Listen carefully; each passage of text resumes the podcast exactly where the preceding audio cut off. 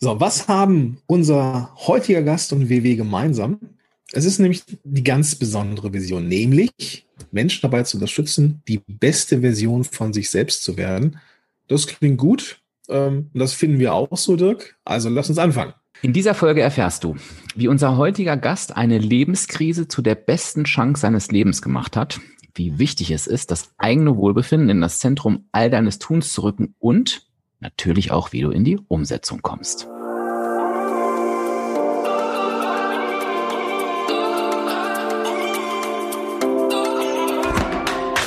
Herzlich willkommen bei den WW-Helden. Dein Podcast für mehr als nur Abnehmen. Mein Name ist Dirk. Und ich bin Gordon. Und wir freuen uns, dass du heute dabei bist. Viel Spaß bei dieser Episode.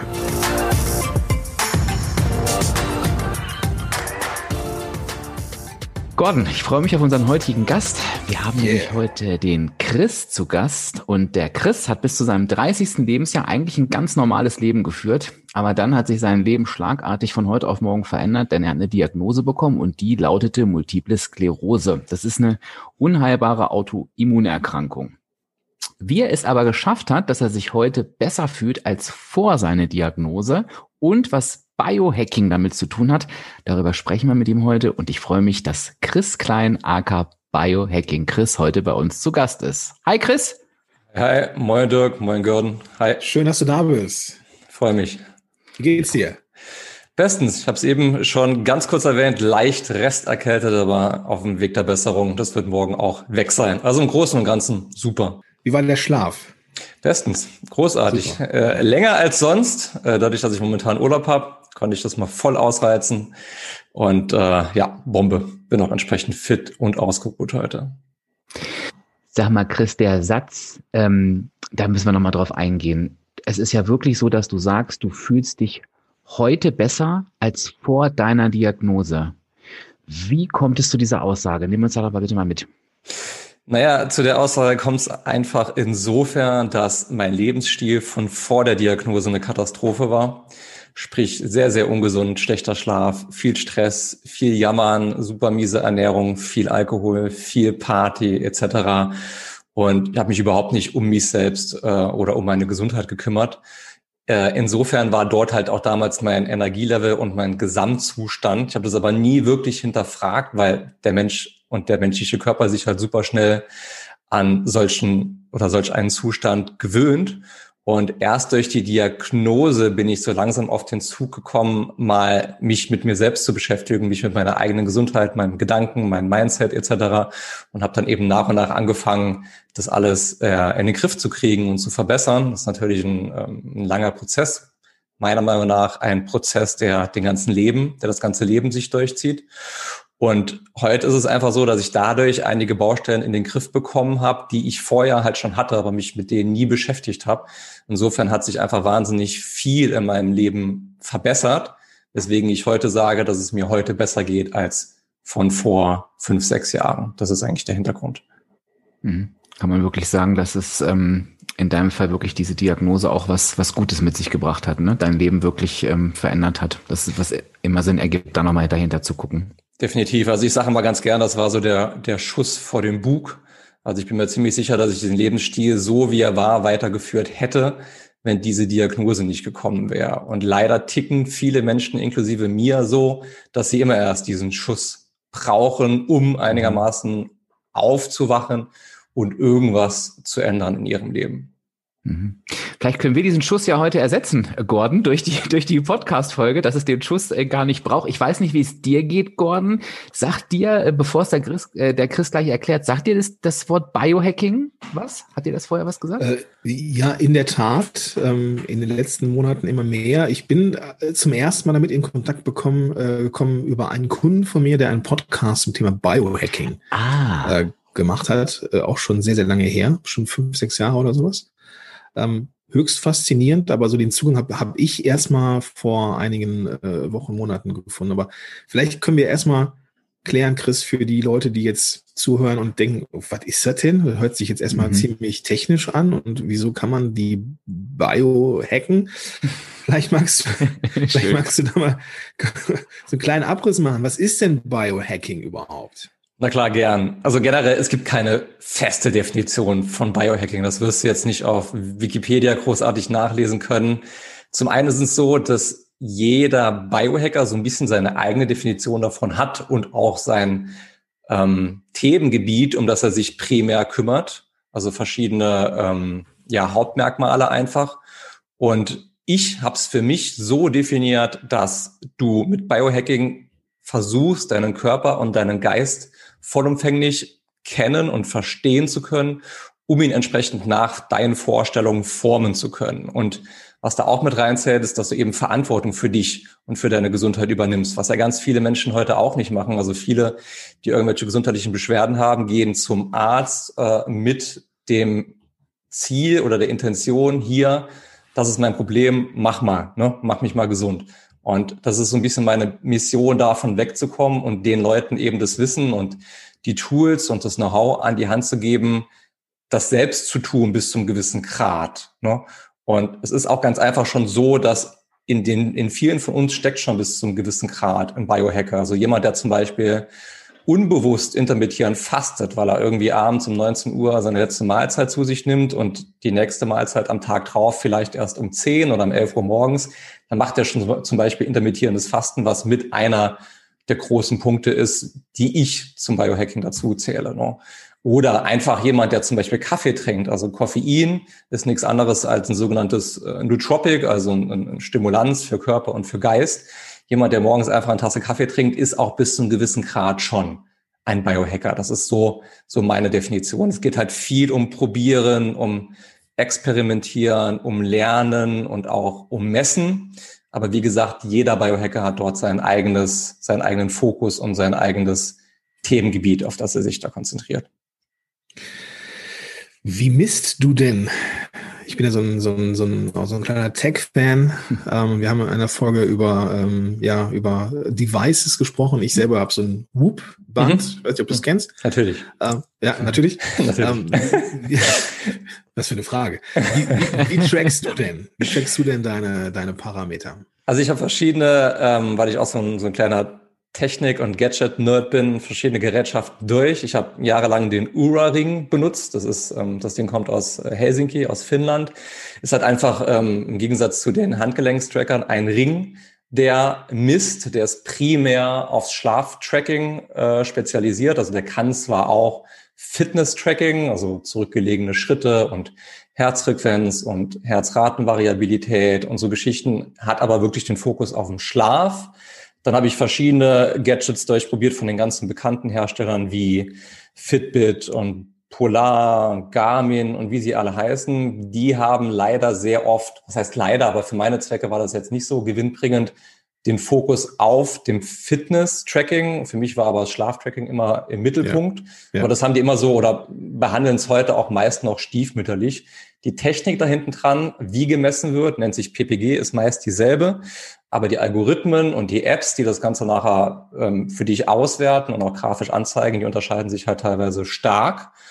Und aktuell nutze ich äh, einen Tracker von der Firma Biostrap, nennt sich das, ziemlich unbekannt. In Amerika ist es wie Whoop ziemlich bekannt. Whoop ist jetzt mhm. europaweit nicht so bekannt, kommt auch immer mehr, weil die wahnsinnig gutes Marketing machen. Also es vergeht eigentlich fast kein Tag, an dem mich nicht irgendjemand nach diesem Whoop-Band fragt.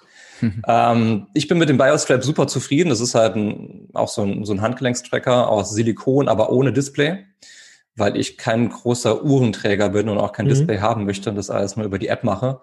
Und das ist für mich so, eine, so ein guter Mittelweg und so eine gute Balance aus Fitness-Tracking und gutem Schlaftracking. Also ich habe verschiedene durch und bin dann so seit anderthalb Jahren ungefähr mhm. bei dem hängen geblieben und bin da auch großer Fan von. Aber vom Whoop habe ich mittlerweile auch viel Gutes also, gehört. Ja, ich bin ein Riesenfan. Äh, wenn wir Zeit haben, können wir noch ein bisschen abnöden hier. Lass uns aber erstmal auf so, einen, auf so einen Punkt kommen, der äh, auch ganz wichtig ist, auch äh, gerade im Rahmen von, von WW, ist nämlich Schlaf. Ja, yes. Schlaf war das Thema. Du hast auch gesagt, ja, ne, dieser Aura oder Ura Ring, der hat diesen Fokus auf den Schlaf. Das mag ich halt bei diesen Trackern ähm, sehr, dass der Schlaf eben wichtig ist. Das habe ich jetzt auch gemerkt bei WW, dass es wichtig ist. Ähm, wie ist dein dein Mindset zum Thema Schlaf? Wie wichtig ist Schlaf? Also bezüglich Schlaf hört man ja sehr oft von vielen Menschen, dass das eine von mehreren Säulen ist, die wichtig sind. Ne? Also neben Ernährung, neben Bewegung und so weiter und so fort. Und ich interveniere da immer so ein bisschen und sage, nope, fängt für mich früher an, Schlaf ist die Basis. Ist nicht nur irgendeine Säule, sondern ist die Grundlage von all dem.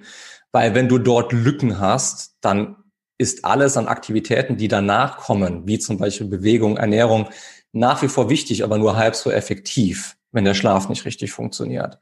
Und so halb, äh, lass mich da noch eben kurz mhm. reinsteigen. Mhm. Ähm, vielleicht wird jetzt eine oder andere sagen, ja Moment, ich kann auch Sport machen, ohne dass ich gut geschlafen habe. Was würdest du den Leuten sagen? Theoretisch schon, aber klassisches Beispiel bei der Ernährung, wenn wir jetzt uns ein bisschen darauf fokussieren, ist es ganz einfach so, dass wenn dein Schlaf schlecht ist, du dich in der Regel auch anders ernährst. Also du hast viel schnell, viel schneller einen Hang zu einer Kohlenhydrat- oder einer zuckerreichen Ernährung statt äh, gesunde Fette oder Proteine und du bist viel, viel schneller ähm, bei Süßigkeiten und bei Süßkram und du wirst auch weniger schnell satt, weil Leptin zum Beispiel, das ist ein bekanntes Sättig Sättigungshormon, weniger produziert wird bei schlechtem Schlaf. Das heißt, du isst automatisch mehr.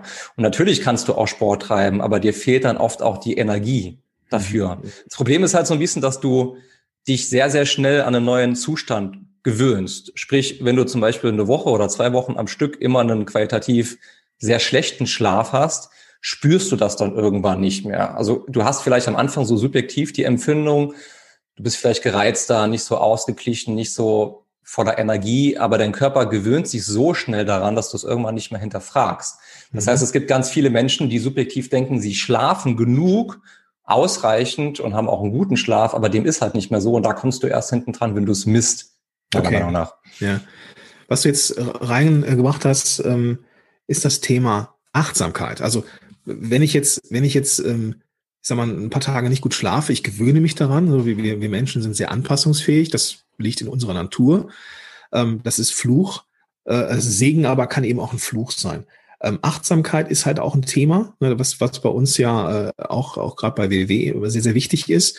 Ähm, wie ist denn, wie ist denn deine Herangehensweise? Also wie, wie schaffst du denn Achtsamkeit im Alltag? Also ich muss ehrlich zugeben, dass ich mich zur Achtsam Achtsamkeit auch immer wieder so Tag für Tag ein bisschen zwingen muss, weil mein Geist, und ich denke, das ist auch ziemlich normal und menschlich, immer wieder abschweift und die Gedanken auch immer wieder abschweifen. Wir haben ja, ich glaube, so zwischen 50 und 60.000 Gedanken am Tag im Durchschnitt.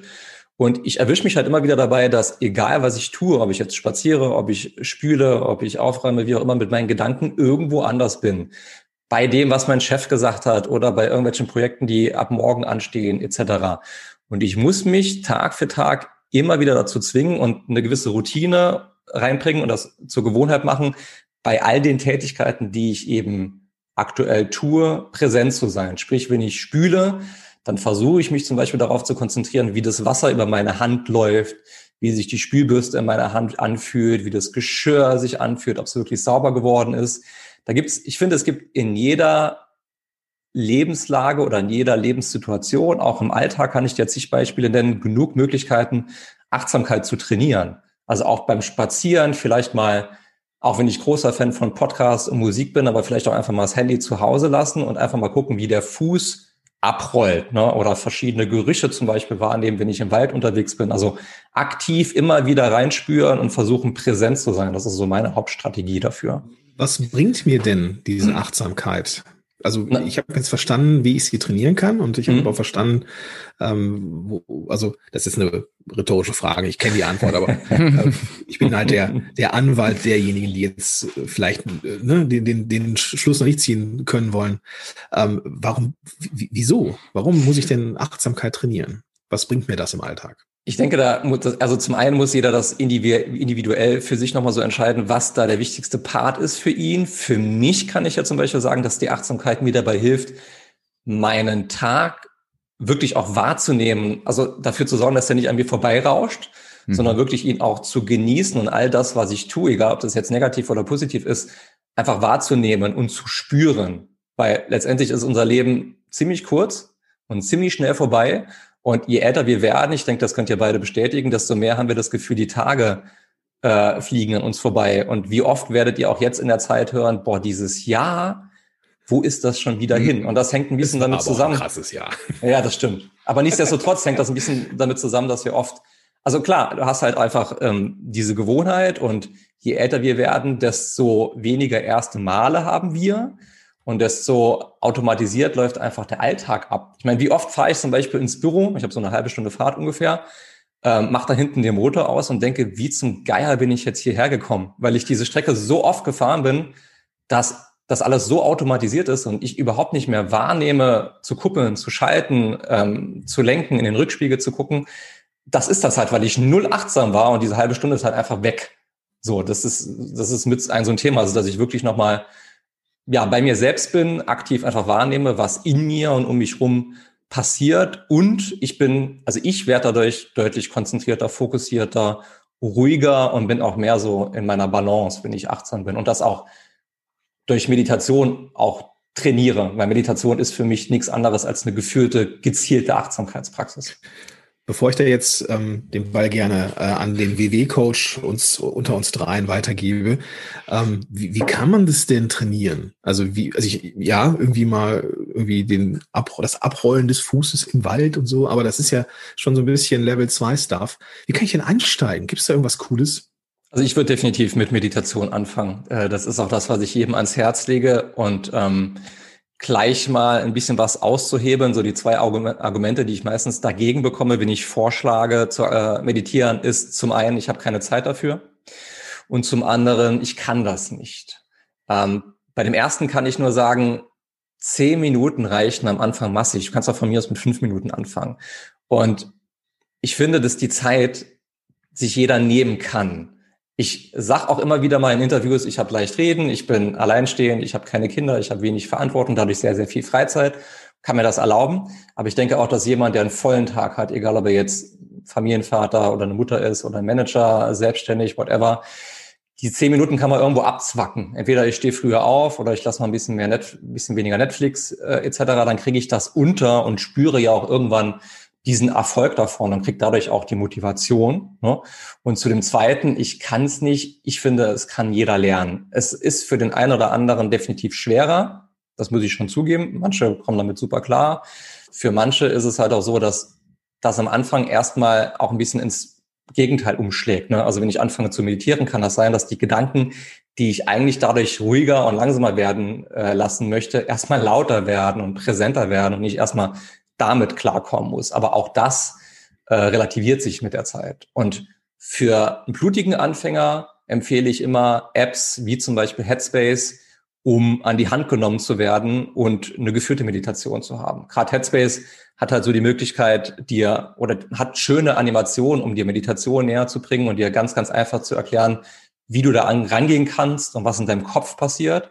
Und du kriegst halt von einer schönen, angenehmen Stimme ganz, ganz, ganz genau gesagt, was du jetzt tun sollst ne? und bist dann halt nicht so lost.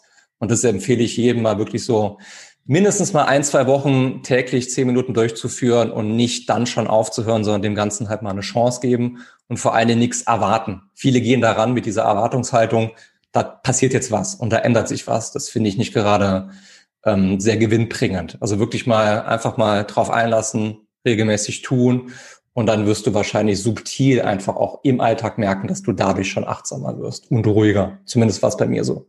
Genau, man muss auch nicht irgendwelche weiten Klamotten tragen und irgendeinen Yogi-Tee aufsetzen vorher. Kann man machen, ist bequem, aber muss man nicht. Also man muss jetzt auch nicht, das hat alles auch fußt auf Wissenschaft. Ist also auch nichts, was man irgendwie der, weiß nicht, irgendwelchen äh, geistigen Welten zuordnet. Dirk, ähm, das ist, also wir haben jetzt das Thema Schlaf angesprochen. Mhm ähm, und Achtsamkeit, Schrägstrich Mindset, ja, das spielt doch uns irgendwie auch in die Karten. Ja, auf jeden Fall, weil es natürlich zwei entscheidende WW-Säulen tatsächlich sind. Ähm, und ähm, ich höre auch immer wieder, ich möchte das nochmal unterstreichen, was Chris vorhin gesagt hat, dass gerade auch Schlaf ähm, viele, die sich damit wirklich intensiver beschäftigen, sagen von sich aus, Schlaf ist für mich nicht nur eine Säule, sondern eben so wirklich die Basis äh, von allem. Und von daher, weil ich auch weiß, dass sich ganz, ganz viele Hörerinnen und Hörer für das Thema interessieren, würde ich da auch ganz gerne mal so ein bisschen ähm, tiefer reinspringen. Und zwar, äh, Chris, es gibt ja viele, die sich da schon anschauen, die sich da auch irgendwelche Werte auswerfen lassen. Ähm, aber nicht jeder kommt damit zurecht mit, mit solchen Werten wie welche unterschiedlichen Schlafphasen gibt es und, und was ist jetzt eigentlich ein hochqualitativer Schlaf? Wie, wie, wie, wie kann ich den eigentlich messen? Woran kann ich das eigentlich sehen? Ähm, ist es eigentlich wichtig, dass ich eine bestimmte Stundenanzahl schlafe oder ähm, sind ganz andere Faktoren wichtig? Vielleicht können wir da nochmal reingehen. Welche Schlafphasen gibt es und welche Bedeutung haben die? Also vorab will ich erstmal sagen, dass auch das Thema Schlaf sehr, sehr individuell ist. Ne? Also mhm. wenn ich jetzt zum Beispiel mit sechs oder siebeneinhalb Stunden angenommen äh, gutem Schlaf nachts sehr, sehr gut klarkomme, heißt das nicht, dass das für euch auch gilt.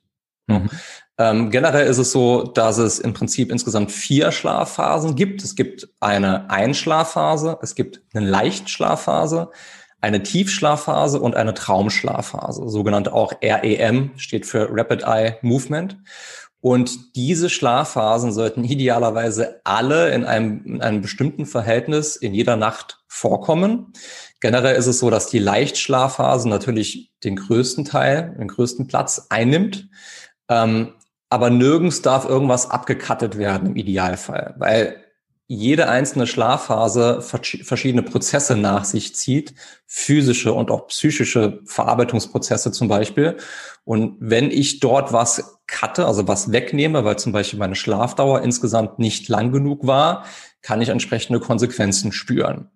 Bestes Beispiel, der Tiefschlaf da passieren eher physische Prozesse. Also werden zum Beispiel viele Wachstumshormone ausgeschüttet. Da wird der Knochen aufgebaut, Muskeln werden äh, regeneriert und eben auch, wenn ich vorher zum Beispiel Krafttraining gemacht habe, werden die auch aufgebaut und adaptieren, also passen sich quasi an, an die, an die Belastung, die ich ihnen vorher zugemutet habe. Ähm, dann wird zum Beispiel ähm, verschiedene Toxine werden übers Lymphsystem ausgeschieden. Also es gibt dann verschiedene Prozesse, wo auch dein Hirn zum Beispiel gereinigt wird. Und wenn du dort zum Beispiel regelmäßig Schwächen hast oder nur einen sehr kurzen Tiefschlaf über einen gewissen Zeitraum, dann kann zum Beispiel das Ganze dazu führen, dass du anfälliger bist für chronische Erkrankungen oder äh, für Herzinfarkte, für Schlaganfälle, für Bluthochdruck, für Diabetes etc. Während wenn du zum Beispiel zu wenig Traumschlaf hast, hast du höchstwahrscheinlich eher psychische Konsequenzen, weil der Traumschlaf primär dafür da ist, die Erlebnisse, die du am Tag hattest, zu verarbeiten, dementsprechend zu bewerten und dein Hirn entscheidet, okay, was war jetzt davon wichtig, was davon schreibe ich ins Langzeitgedächtnis, was will ich mir merken, was will ich behalten, was verwerfe ich? Und was verarbeite ich etc. und was mache ich mit welchen Informationen. Und wenn du dort dann regelmäßig was wegschneidest, kann sich das auswirken in Richtung äh, höhere Anfälligkeit für Depressionen, schlechte Laune, Unausgeglichenheit etc. Deswegen müssen alle diese Phasen im gewissen Verhältnis nachts vorkommen. Wie ist denn das Verhältnis? Ich muss natürlich jetzt direkt neugierig nachfragen. Ähm, der, also bei einem guten Schläfer ist der Leichtschlaf sollte so zwischen 40 und 50 Prozent, also knapp die Hälfte der Nacht einnehmen mhm. und die REM und Tiefschlafphase jeweils so um die 20. Und der Rest teilt sich dann auf auf die Einschlafphase und auch auf Wachphasen. Oft merken wir das nicht, aber wir sind alle nachts regelmäßig kurz wach. Bei mir sind das so im Durchschnitt zwischen vier und sechs Mal, ein paar Minuten, zumindest sagt mir das mein Tracker. 100 Prozent könnte ich dir das natürlich auch nur im Schlaflabor mit dem EKG sagen, weil nur die Werte richtig genau sind, die vom Tracker, äh, ja, großes Thema. Ich lasse es jetzt mal an der Stelle kurz zu. äh, aber letztendlich, ähm, genau, so, so ungefähr sollte ideal die Aufteilung sein. Ich den Gordon gleich mal nach, ich wollte, ich wollte gerade, ich wollte gerade sagen, ich wollte, genau, genau. bevor ich dich nach deinen Werten schon die App frage. Auf? Ja, ja, ich wusste, ich wusste es. Ich, ich, ich wollte nämlich gerade sagen, bevor ich Gordon nach seinen Werten frage, ich schiebe noch kurz eine Frage dazwischen, ähm, dass wir die nicht vergessen, nämlich dieses Thema Einschlafen. Ich weiß nicht, vielleicht hat Gordon da auch gleich noch einen Wert für uns. Ich habe früher immer gedacht, oder habe ich immer noch groß getönt, ich lege mich hin und schlaf sofort und dachte, ich wäre der Held, habe aber irgendwie in der Zwischenzeit gelernt, nee, ehrlich gesagt, so dolle ist das gar nicht. Ähm, äh, wie lange sollte man für das Einschlafen brauchen?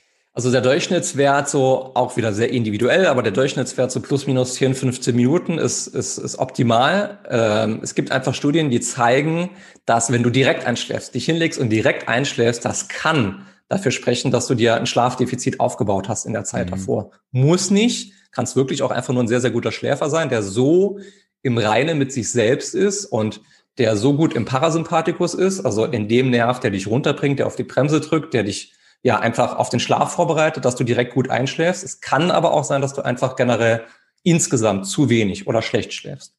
Nee, das andere klang besser. Ich nehme das, ich nehme das glaube ich, für mich. Ich bin einfach gut.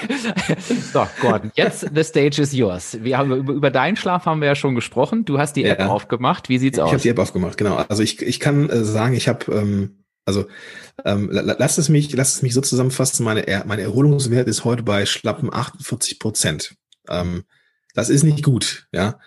Ähm, das liegt daran, das habe ich in der letzten Episode gesagt. Gestern war kein einer von den Tagen, wo ich ähm, äh, auf meine Punkte geachtet habe. Ja, also diejenigen, die jetzt denken, was redet er? Letzte Folge war es, ähm, wo wir über meinen Weg gesprochen haben. Also, wir gehen mal auf den Schlaf. Ähm, ich bin relativ spät ins Bett gegangen, nämlich, ähm, was, kurz drauf gucken, ähm, halb zwölf. Halb zwölf habe ich erst ähm, das Licht ausgemacht, war insgesamt siebenmal kurz auf. Also ne, siebenmal wurde ich unterbrochen. Das ist aber dreimal weniger als die Nacht davor. Ähm, meine Effizienz des Schlafs war 89 Prozent. Mhm. Und ich habe ähm, relativ wenig REM-Schlaf abbekommen. Ja, mhm. also ich habe nur eine Stunde 26 laut Uhr, ähm, was halt 25 Prozent irgendwie sind und das ist zu wenig. Und ich mache das daran fest, dass ich A gestern nicht besonders gut gegessen habe, relativ spät noch gegessen habe und ähm, auch ja für meine Verhältnisse locker, locker eine Stunde zu spät im Bett war. Mhm. Ja, wenn ich eine Stunde früher ins Bett gehe, also so zehn, halb elf, ähm, ich schlafe immer relativ zügig ein, dann sehen die Schlafwerte deutlich besser aus. Mhm. Ist aber auch witzig, dass du dann ausgerechnet jetzt weniger REM-Schlaf hast, weil generell ist es so, also diese Schlafphasen, die ich eben kurz erwähnt habe, die laufen in einem Zyklus. Ne? Mhm. Also die äh, Leichtschlafphase, die Traumschlafphase und die Tiefschlafphase sind zusammen in einem Zyklus, der zusammen ungefähr zwischen 75 und 90 Minuten dauert. Und diese Zyklen, die äh, durchlaufen wir halt je nach Schlafdauer mehrfach pro Nacht. Generell teilt sich das aber so auf, dass du am Anfang der Nacht normalerweise die Tiefschlafphasen größer sind und im Laufe der Nacht abnehmen, also kleiner werden. Und beim REM-Schlaf ist es umgekehrt. Die sind am Anfang der Nacht geringer und werden dann nachher größer.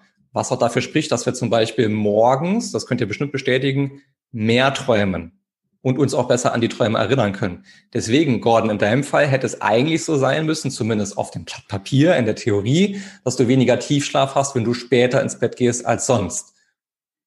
No? Kommt auf einmal, wenn du heute Morgen aufgestanden bist, wenn du dein, ja. deinen Schlaf heute Morgen, also wenn du, wenn du früher, eine halbe Stunde, Stunde früher aufgestanden bist, als vielleicht dein Rhythmus, der ja. in dir ist, ne? also der zirkadiane Rhythmus, an den sich der Körper auch gewöhnt hat, kann es schon sein, dass du dort gekappt hast, dass dir dort der REM-Schlaf fehlt. Also wenn ich jetzt äh, meine Tiefschlaf, also ich habe ja hier zweimal zwei Werte, einmal REM, einmal Deep. Ich kann, also so, so tief drin bin ich nicht im Thema. Mhm. Ähm, ähm, diese Tiefschlafphasen waren relativ zeitig nach dem Einschlafen, mhm. ähm, aber auch nur eine Stunde in Summe und mhm. REM halt auch nur anderthalb Stunden. Also ich in, in Summe halt ein bisschen zu wenig, dass mhm. ich meine, dass mein Schlaf erholsam war.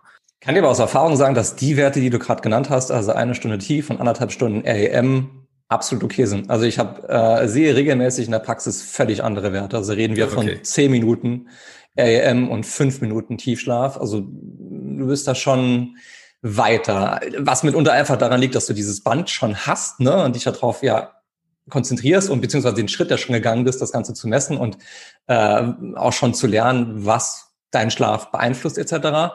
Muss aber auch dazu sagen, ähm, dass REM und Tiefschlafphasen technisch über dieses PPG sehr schwer zu unterscheiden sind. Ne? Also richtig differenzieren kannst du die nur im EKG. Deswegen gehen viele, viele Hersteller von diesen Fitness- und, und Schlaftrackern hin und rechnen die zusammen.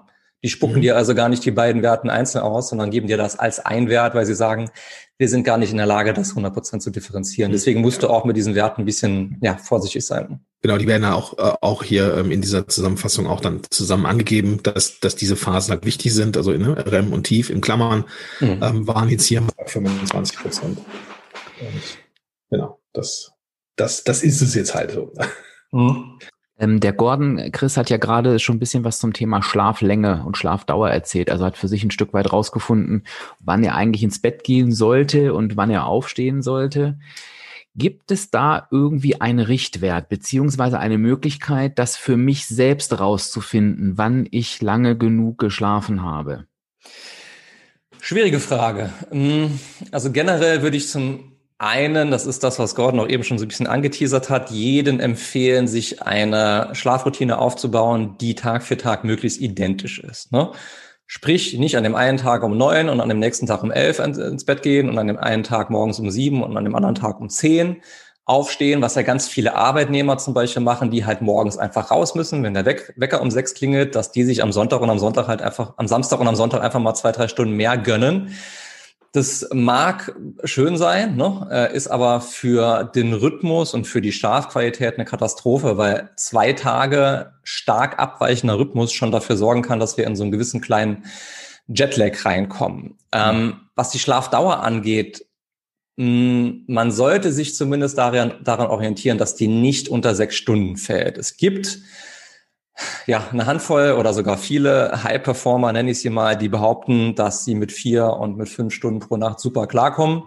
Ich wage das immer zu bezweifeln. Da kommt nochmal mein Argument von ganz am Anfang, dass die sich einfach daran gewöhnt haben und der Meinung sind, dass das reicht. Meiner Erfahrung nach braucht der Durchschnittsmensch mindestens diese sechs Stunden, um all diese physischen und psychischen Prozesse, die da nachts angestoßen werden, durchzuackern.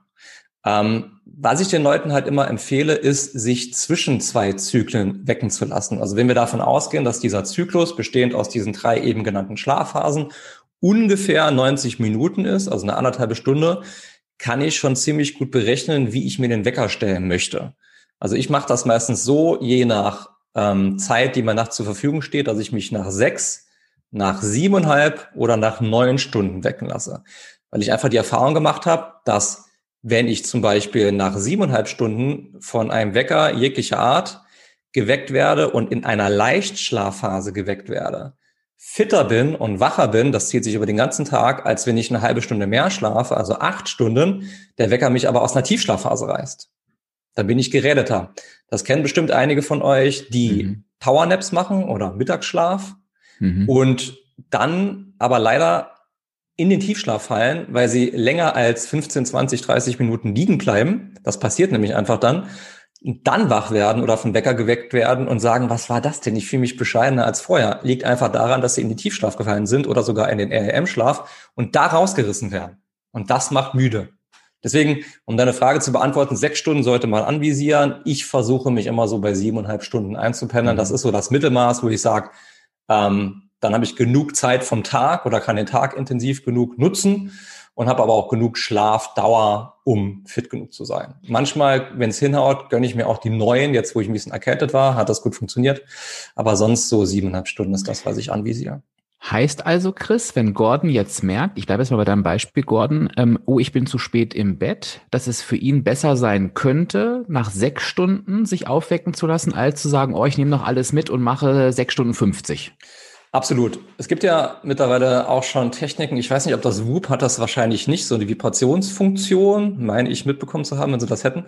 Manche, Gordon schüttelt den Kopf für die Zuhörer, manche äh, Tracker haben nämlich Profi. diese Möglichkeit. Gut aufgepasst. Ja.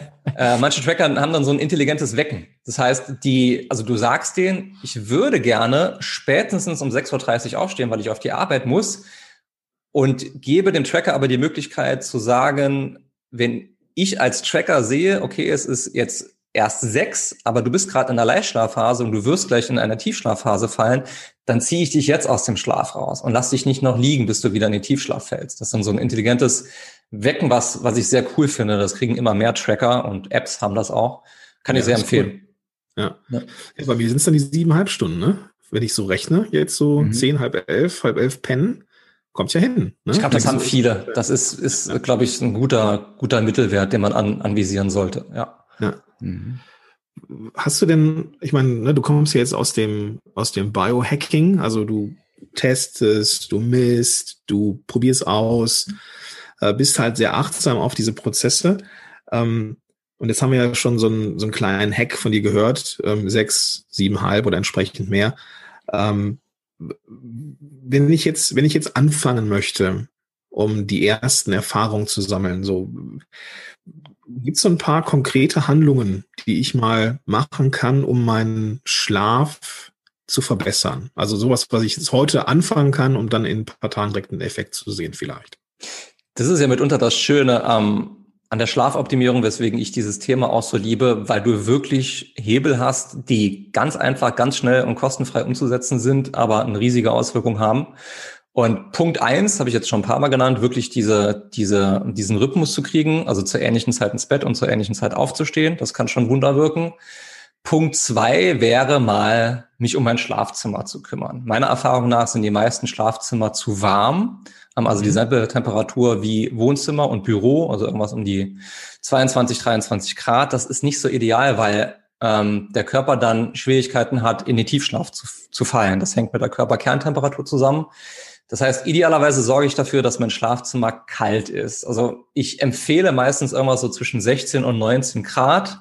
Das ist ja tatsächlich kalt aber dann lieber mit einer dicken Decke etc. arbeiten. Das hilft einfach. Also man, man sollte darauf achten, dass das Schlafzimmer kühl ist. Man sollte darauf achten, dass das Schlafzimmer stockdunkel ist. Und damit meine ich wirklich, ich sehe meine eigene Hand nicht mehr äh, vom Gesicht. Und das kann man auch in der Großstadt meiner Meinung nach machen. Wenn man also nicht mit Rollläden arbeiten will, dann mit blickdichten, schweren Vorhängen. Ähm, das gilt auch für Displaygeräte, also zum Beispiel Radiowecker, die irgendwie die Uhrzeit anzeigen die irgendwie ausschalten, vom Stroh nehmen, abkleben, wie auch immer, weil jegliche Art von Lichtquelle sogar durch die geschlossenen Augenlider in die Zirbeldrüse, die hinterm Auge sitzt, ähm, reinscheint und dafür sorgt, dass das Schlafhormon Melatonin, was wir brauchen, weniger gut produziert wird oder verzögert produziert wird oder die Menge nicht hoch genug ist. Und das kann einfach mhm. auch äh, diesen Einschlafprozess verzögern. Und der dritte Punkt beim Schlafzimmer, das liegt auf der Hand, ist die Ruhe. Hm. Äh, ich weiß, das ist auch nicht überall möglich. Ne? Also jemand, der irgendwie, weiß ich nicht, im zehnten Stock, Mehrfamilienhaus, Großstadt, ähm, da hat man auch gewisse Schwierigkeiten dafür zu sorgen, aber dann arbeite ich halt mit Ohrenstöpseln, vielleicht in der Kombination mit einer Augenmaske etc. Aber auch gerade Ruhe ist sehr wichtig. Da sind auch die Menschen wieder sehr individuell und unterschiedlich anfällig. Ich kenne Leute, die können auf der Autobahn schlafen und haben da wenig Stress mit und ich brauche zum Beispiel Mucksmäuschenstille. Generell ist in dem Zuge übrigens zu sagen, dass Frauen meist einen leichteren Schlaf haben und eher anfällig sind für Störgeräusche, weil die Evolution dafür gesorgt hat, dass die Frau eher das Baby schreien hören muss, um sich zu kümmern. Mhm. Deswegen Frauen zum Beispiel viel stärker darunter leiden, dass der Partner schnarcht. Und das ist ja oft die Kombination, dass der Mann häufiger schnarcht als die Frau und die Frau dadurch einen schlechteren Schlaf hat. Ne? und sich am, der Mann sich am nächsten Tag wundert, warum die Frau so reizbar ist. Also ich gehe dann teilweise so weit zu sagen, wenn das wirklich richtig schlimm ist und Überhand nimmt, versuch dir ein Backup-Schlaf-Situation zu schaffen. Wenn irgendwie möglich, versuch ausweichen zu können, also irgendwie ein Gästezimmer einrichten oder sowas, wenn es wirklich schlimm wird. Ähm, das, also regelmäßige Schlafenszeit, ums Schlafzimmer sich kümmern. Dritter Punkt, Koffein wird sehr oft unterschätzt. Koffein hat eine sehr, sehr lange Halbwertzeit, ich glaube so zwischen fünf und sieben Stunden, bedeutet, dass nach fünf bis sieben Stunden die Hälfte der zu dir genommenen Menge Koffein immer noch im Blut ist. Und wenn du dann um 17, 18 Uhr irgendwie eine Tasse Kaffee trinkst mit, sagen wir mal 120 Milligramm Koffein, dann hast du um 22, 23 Uhr immer noch 60 Gramm, äh 60 Milligramm Koffein in deinem Blut zirkulieren. Und das ist natürlich auch nicht gerade förderlich für den Schlaf. Also das äh, ignorieren viele Menschen. Da würde ich empfehlen, je nach Schlafenszeit sowohl auf die Menge, die ich zu mir nehme, tagsüber zu achten, als auch auf die Uhrzeit. Ich zum Beispiel trinke nach 12, 13 Uhr keinen Kaffee mehr. Ist auch wieder super individuell. Es gibt Menschen, die verstoffwechseln den extrem schnell. Ne? Das zum Beispiel gibt es. Also mein Papa zum Beispiel kann abends wenn wir ins Restaurant gehen, um 21.30 einen Espresso trinken, ja, super, macht dem nichts. Ja. Macht dem nichts. So. Und es gibt sogar äh, Fälle, dass im Altenheim älteren Leuten direkt vom zu Bett gehen Koffein gegeben wird oder Kaffee gegeben wird. Das hilft denen auch zum Schlafen. Also ist wieder hier sehr individuell, kann man nicht auf alle stempeln, aber der Großteil der Menschen, äh, bei denen ist es schon so, dass Koffein dann kontraproduktiv wirkt, gerade wenn sie es noch nachmittags trinken. Ich wüsste gar nicht, wie ohne Espresso schlafen kann. Ähm, und also, ein, ein Punkt, lass mich, da, würde, lass mich noch mal ja, ein, einmal kurz rein, reingerätschen ähm, zum Thema ähm, Dunkelheit.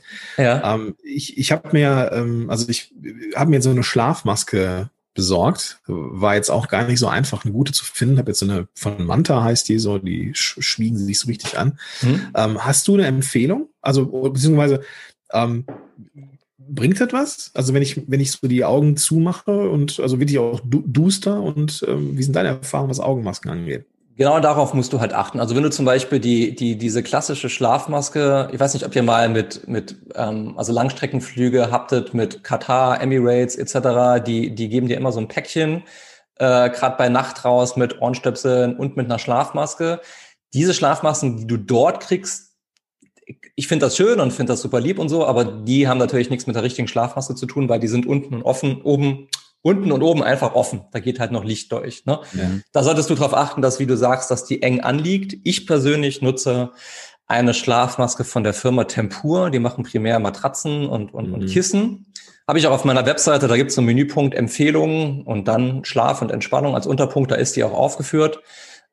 20 Euro, irgendwie sowas, 20, 25 mhm. Euro. Die schmiegt sich auch an und die ist super weich. Ich liebe die, die kann ich sehr empfehlen.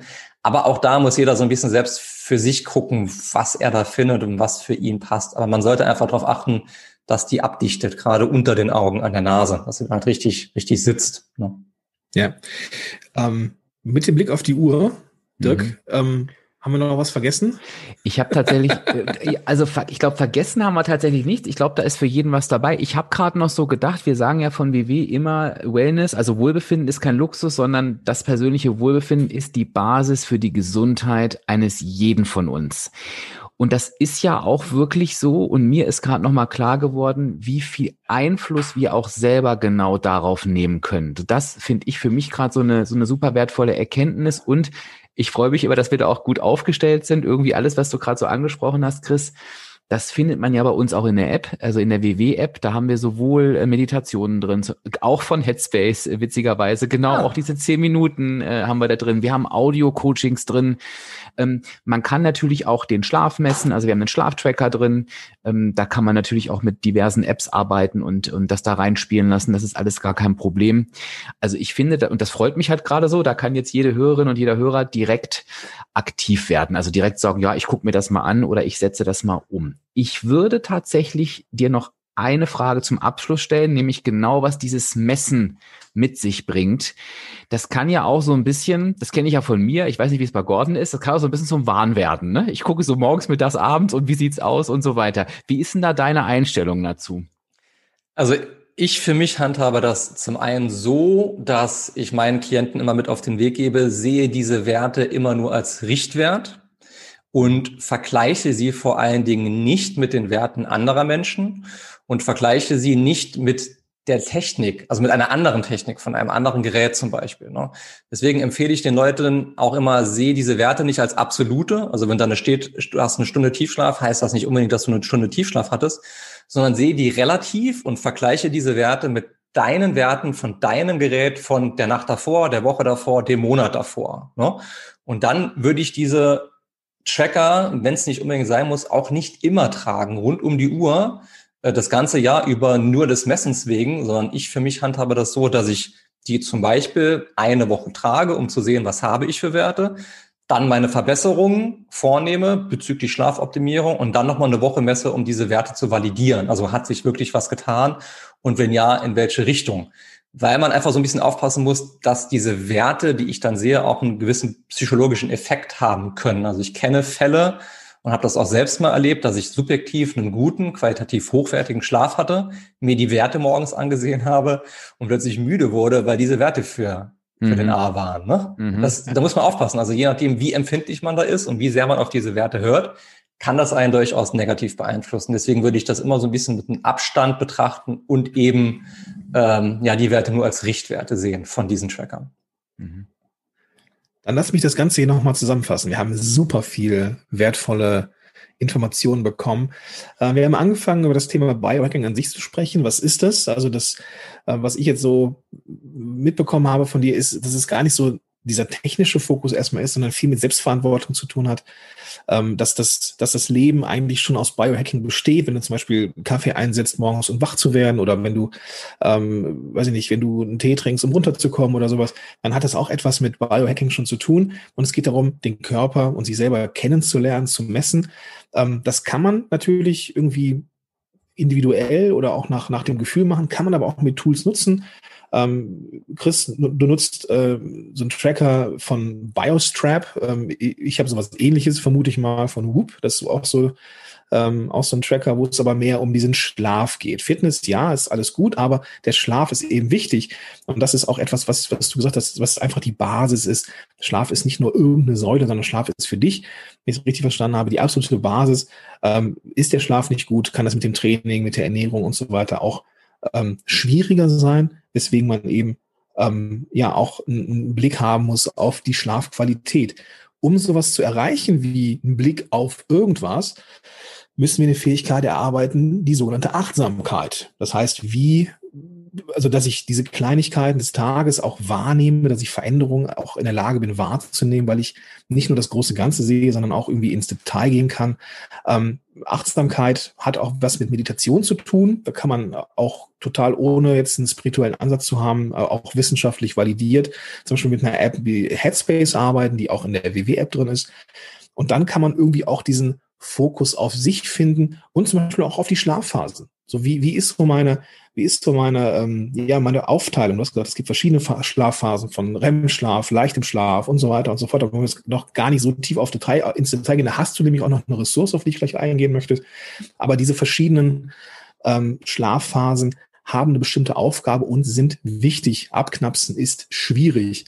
Und ja, auch ohne jetzt einen großen Tracker zu haben, kann man mit der Schlaftemperatur bzw. mit der Zimmertemperatur variieren. Gucken, dass man keinen Kaffee nach 12 Uhr oder nach 13 Uhr trinkt. Und dass man vor allem, wenn man das auch irgendwie ähm, technisch äh, trackt mit diesen, weiß ich, Biostrap oder Whoops dieser Welt, das sind allenfalls Richtwerte. Das ist nichts, was jetzt irgendwie in Stein gemeißelt ist. Und man muss jetzt nicht irgendwie den Tracker äh, und sein, sein, sein, weiß nicht, seine Ernährung ähm, oder sein, sein, seinen Schlaf jetzt für alle Ewigkeiten verdammen, weil man mal einmal nicht gut geschlafen hat. So. Ähm, du hast selber, wenn ich das richtig in Erinnerung habe in der Vorbereitung, ähm, hast du ein Schlafguide auf deiner Website. Was ist es? Und warum auf meiner Website? Leute Yes, genau. Also ich habe eigentlich zwei Ressourcen, die ich an der Stelle empfehlen möchte. Äh, zwei Gerne. kostenlose Ressourcen. Das eine ist für alle, die diesem Biohacking-Thema näher kommen wollen und da mal ein bisschen reinschnuppern wollen, gibt es einen Biohacking-Crash-Kurs, nenne ich den auf meiner Webseite. Mhm, Der ist auch ziemlich cool. prominent verlinkt. Das ist einfach ein E-Mail-Kurs aus, ich weiß gar nicht, acht, neun, zehn E-Mails, die ja, dich einfach näher an dieses Thema ranbringen und dir so die wichtigsten Themen, die dazugehören, einfach schon mal erklären, erläutern und dir zeigen, wo fange ich an.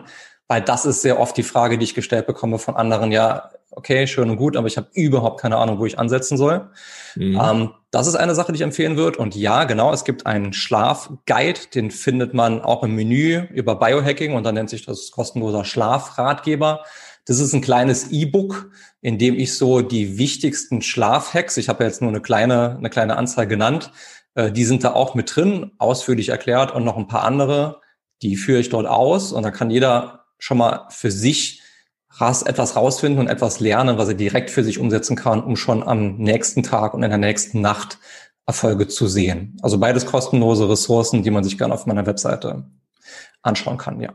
Genau, nicht nur anschauen, dringend runterladen. Mhm. Das ist eine ganz dicke Empfehlung, weil Schlaf, habe ich jetzt auch festgestellt, ist super wichtig. Ähm, Dirk kennt das Thema äh, auch, wenn ich mich mhm. so ähm, mhm. recht erinnere.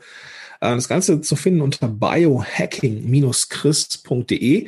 Ähm, verlinke ich aber auch nochmal in den Show Notes direkt, also einfach die Podcast-App öffnen, mit der du das jetzt hier hörst, und dann einfach auf den, auf den Link klicken und dann gibt's dann da die ganzen kostenfreien Ressourcen zum Runterladen. Sie, genau. Dirk, was habe ich vergessen? Nichts, Gordon. Ich bin schon wieder äh, äh, total beeindruckt von deinem Fazit und äh, ich bin auch total beeindruckt äh, von den ganzen Informationen, Chris, die wir heute von dir bekommen haben. Ich finde das super hilfreich und ich bin mir sicher, die Hörerinnen und die, der Hörer auch.